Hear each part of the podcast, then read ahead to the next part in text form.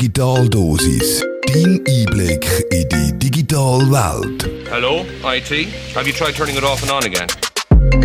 Digitaldosis wird dir präsentiert von der Hochschule Luzern Informatik und dem Campus Zug Rockkreuz. Der Elon Musk stellt mit seinen Unternehmen einige Branchen so gehörig auf den Kopf. Eine davon, von seinen neuesten Würfen, ist Starlink, Internetbezug via Satellit. Bei mir ist jetzt der Reto vom Departement für Informatik von der Hochschule Luzern. Reto, was steckt denn genau hinter Starlink? Hinter Starlink steckt, wie du schon gesagt hast, Elon Musk und sein Raumfahrtunternehmen SpaceX.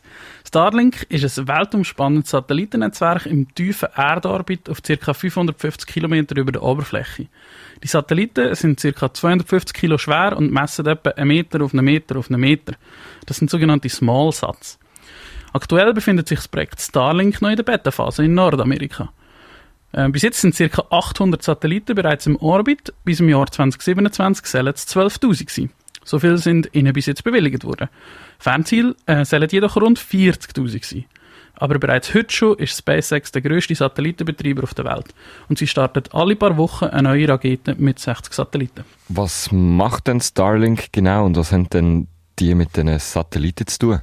Äh, sie sollen ein Problem lösen, das in der Schweiz zwar auch vorhanden, aber in anderen Regionen der Welt ein vieles grösseres ist. High-Speed-Internetzugriff. Durch den Zugriff via Satellit empfiehlt teure Infrastruktur auf dem bzw. unter dem Boden. Wo denn zum Beispiel?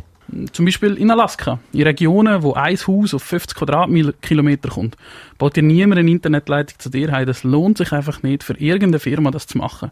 Es gibt zwar heute schon Internet via Satellit und das wird in diesen Regionen auch gebraucht. Die Satelliten sind jedoch in Höhen von rund 8000 Kilometer und das bedeutet eine hohe Antwortzeit und eine langsame Internetverbindung. Nicht zu brauchen für das, wie wir uns das gewöhnt sind. Und das Problem soll mit Starlink gelöst werden. Die Satelliten kommunizieren via Laser untereinander in einem Netz und routen so den Traffic von Start zu Ziel. Das heisst, man kann jetzt Netflix in HD streamen und das mit in der Sahara oder in der Antarktis? Genau das heißt das. Durch das Netz von Satelliten im Vakuum, also im Weltraum, ohne Hindernis erreicht man unvorstellbare Geschwindigkeiten. Begrenzung ist die Halbverbindung auf der Erde. Aber es kann nicht nur zum Fun gebraucht werden. Wenn nach einem Erdbeben, Tsunami oder einer anderen Katastrophe die Infrastruktur zerstört ist, hilft eine stabile, schnelle Kommunikation enorm bei den Hilfsmaßnahmen. Was wird man da eigentlich für Geschwindigkeiten erreichen mit Starlink? Angepeiltes Ziel von Elon Musk ist 1 Gigabit pro Sekunde für einen Download. Das entspricht etwa in einer Glasfaserverbindung auf dem Boden. Im aktuellen Beta-Test berichtet Nutzer von ca. 50 Megabit pro Sekunde. Zum Vergleich, das ist etwa der 4G-Speed im Schweizer Mobilfunknetz. Um das Gigabit-Ziel zu erreichen, brauchen es aber die 12.000 Satelliten. Zumindest ist das der Plan. Und wie kann ich dann auf das Satelliten-Internet zugreifen? Einfach mit dem Klapphandy von der Großmutter oder wie? Nein, so einfach ist es doch nicht. Man braucht ein Terminal für den Zugriff, das SpaceX produziert. Das muss man sich in etwa so vorstellen wie eine mobile Satellitenschüssel für einen Fernseher. Einfach noch ein besser. Das Terminal übernimmt die Kommunikation zwischen dem lokalen Netzwerk und dem Starlink-Netz im Weltraum. Und 12.000 Satelliten, das klingt noch ziemlich viel und das auch noch so nah an unserem Planet. Das schreit doch förmlich nach Problemen, oder nicht? Die Kritik ist tatsächlich sehr groß. Ein Hauptpunkt sind wie bei anderen Missionen der Weltraumschrott, der den Orbit zumüllt. Beziehungsweise wir haben Angst vor Kollisionen mit anderen Objekten, die den Schrott erzeugt. Da haben sie aber eine Lösung. Die Satelliten haben Zugriff auf Datenbanken von bekannten Objekten und können denen dank Antrieb auch selbstständig ausweichen. Und sie haben auch Erkennungssysteme für unbekannte Objekte und könnten denen ebenfalls ausweichen. Was ist denn, wenn so ein Satellit kaputt geht? Dann kann der auch nicht mehr so richtig ausweichen. Gibt es dann unzählige Kollisionen? Dank dem tiefen Orbit kehren sie bei Funktionsausfall nach kurzer Zeit selbstständig zurück auf die Erde und verglühen in der Atmosphäre.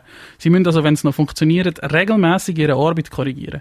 Wegen der Erdanziehungskraft, die so tief unten immer noch recht stark ist. Ein Netz von unzähligen, ja sogar tausenden Satelliten so nah an der Erde, sieht man die dann nicht die ganze Zeit von bloßem Auge? Das ist die Hauptkritik und die können es bis jetzt auch noch nicht kontern. Die Satelliten reflektieren das Sonnenlicht über ihre Solarpanels. Tausende von bewegenden Punkten zu bestimmten Tageszeiten in bestimmten Regionen auf der Welt sind die Folge davon, unter anderem in Europa.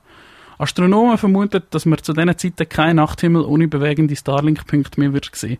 Das ruiniert den Nachthimmel und macht Beobachtungen von der Erde aus schwieriger oder unmöglich. Und macht denn Elon Musk mit Starlink irgendetwas dagegen oder kann man da überhaupt etwas dagegen machen?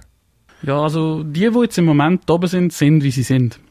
Bei einem Start in der Vergangenheit hat man testweise ein paar sogenannte Darksats mitgeschickt, die mit dunklem Material beschichtet sind. Beobachtungen haben aber gezeigt, dass das nicht wirklich etwas bringt. Darum wird gleich ein neuer Versuch gestartet mit Satelliten, die in einer Art Schaumverpackung sind ähm, und so zwar Funkwellen durchlassen, aber nicht so fest reflektieren. Sie sind jetzt also dran, das Problem mit den Reflexionen zu lösen. Das Problem ist aber sicherlich nicht so auf ihrer To-Do-Liste. Reto von der Hochschule Luzern für Informatik, danke dir vielmals für deine Ausführungen rund um Starlink. Und für dich die Heime gibt es jetzt alles schon gleich auf dreifach.ch zum Nachhören und Nachlesen. Dein Einblick in die digitale Welt. Digitaldosis ist dir präsentiert worden von der Hochschule Luzern Informatik und dem Campus Zug Rockkreuz.